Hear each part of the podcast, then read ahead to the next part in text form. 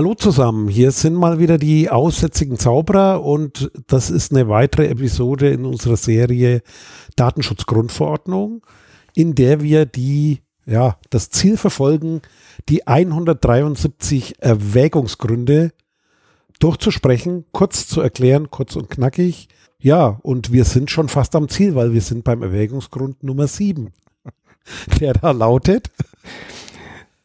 Diese Entwicklungen erfordern einen soliden, kohärenteren, kohärenteren und klar durchsetzbaren Rechtsrahmen im Bereich des Datenschutzes in der Union, da es von großer Wichtigkeit ist, ein Vertrauens, eine Vertrauensbasis zu schaffen, die die digitale Wirtschaft dringend benötigt, um im Binnenmarkt weiter wachsen zu können. Natürliche Personen sollten die Kontrolle über ihre eigenen Daten besitzen. Natürliche Personen, Wirtschaft und Staat sollten in rechtlicher und praktischer Hinsicht über mehr Sicherheit verfügen. Das ist kurz und knackig in drei Sätzen formuliert diesmal, aber auch schwierig, deswegen ja, jetzt eine kleine Erklärung. So, als erstes mal die, die, die Auflösung des Kohärenter, Kohärenteren. Also ja. es steht dann da drin, ich versuche es jetzt nochmal. Äh, diese Entwicklungen erfordern einen soliden, kohärenteren und klar durchsetzbaren Rechtsrahmen. Ja. Aber wie kamst du jetzt auf kohärentere? Naja, das, das, also ähm, das sind ja, das sind ja Wörter, die kommen nicht allzu häufig vor, aber kohärent war tatsächlich mal ein unixoides Betriebssystem, so in den äh, 80er, 90ern, Williams hat das mal rausgebracht, war eine Firma, kleine Firma, ein paar Leute in den USA.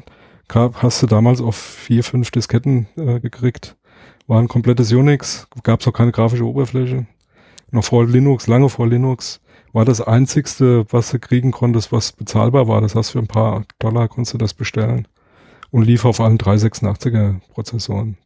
Hab ich noch irgendwo im Schrank, habe ich da noch rumfliegen. Also, wie gesagt, aber hier steht dann kohärenteren. Ist ja, das ja. dann die Steigerungsform oder die, ach, ich, ja, ja, ich Grammatik. Das ist dann die nächste Version aber, V2. genau. Aber wer weiß, wer weiß, wir müssten jetzt mal in den englischen Text gucken. Wer weiß, ob sie da nicht ein Easter Egg eingebaut haben und da ein Unix formuliert haben. More, ja, nee, das ist, nee, da steht more coherent, ja. Okay, more davor, okay, mehr ja, kohärent. More, more also kohärenteren, die Steigerung. Ja, ja, genau. Okay, naja, dann versuchen wir da mal weiter zu erklären. Also zunächst einmal der Begriff Kohärenz erklärt.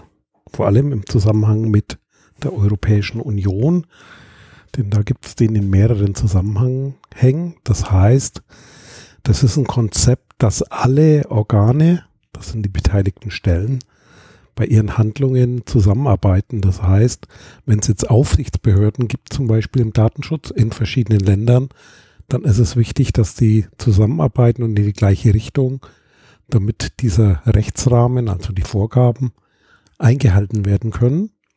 Und deswegen sagt der Erwägungsgrund, es ist wahnsinnig wichtig, die Zusammenarbeit zu regeln, damit gemeinsam hier ein Kontroll eine Kontrollinstanz geschafft wird, geschaffen wird und damit die Aufsichtsbehörden, die die Einhaltung der Vorgaben zum Datenschutz überprüfen, damit die im Sinne der Person handeln und damit es natürlich auch nachvollziehbar ist und irgendwo transparent ist, damit es klar ist, hier gibt es jemanden und es gibt Vertrauen dazu, dass diese Aufsichtsbehörden im Datenschutz bei dem Beispiel die Einhaltung kontrollieren und darauf hinwirken, dass das auch sicher umgesetzt wird und zum Beispiel auch, ja, Verstößen nachgehen, Strafen aussprechen und so weiter.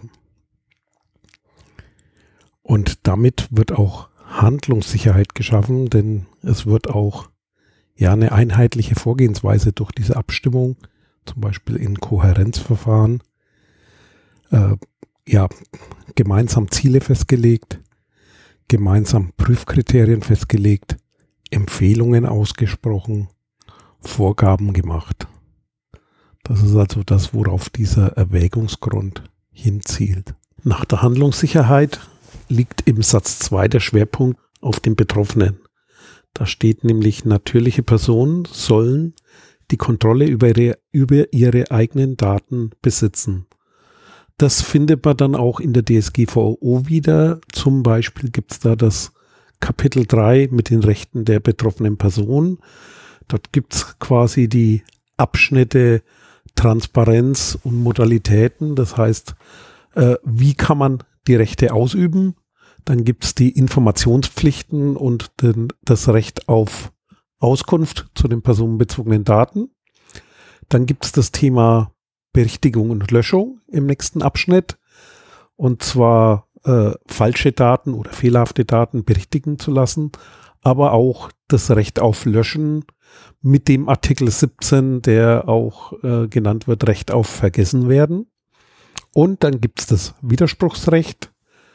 Und äh, zwar, wenn man eine Einwilligung widerruft zum Beispiel. Das Widerspruchsrecht bezieht sich auch auf Einwilligungen zu Zwecken oder den, den Verbot einer weiteren Verarbeitung, nachdem sich Grundlagen oder andere Rahmenbedingungen verändert haben.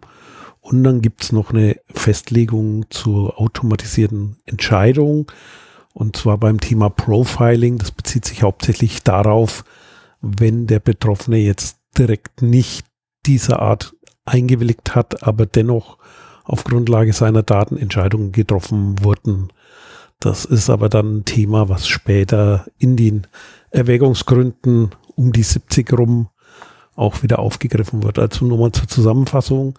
Die Entscheidung über die Datenverarbeitung oder die Kontrolle über die Datenverarbeitung, die liegt beim natürlichen Personen. Spannend ist hier, dass die juristischen Personen hier ausgenommen sind auch. Das heißt, es gibt ja ein paar so Dinge, zum Beispiel im Umfeld der Telekommunikation, wo es Datenschutz auch ja so ähnlich oder wo, wo die Datenschutzregelungen auch auf juristische Personen angewandt werden. Die werden aber grundsätzlich immer anders betrachtet.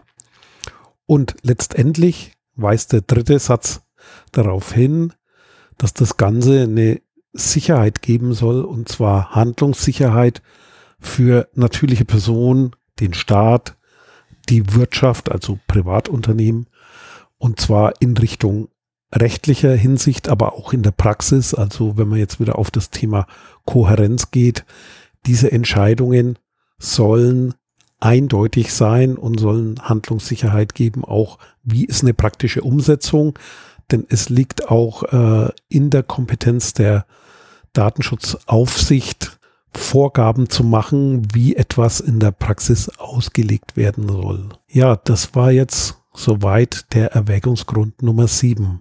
Und haben wir was vergessen? Ja. Aber das ist ja nicht so schlimm, weil wir haben es ja vergessen.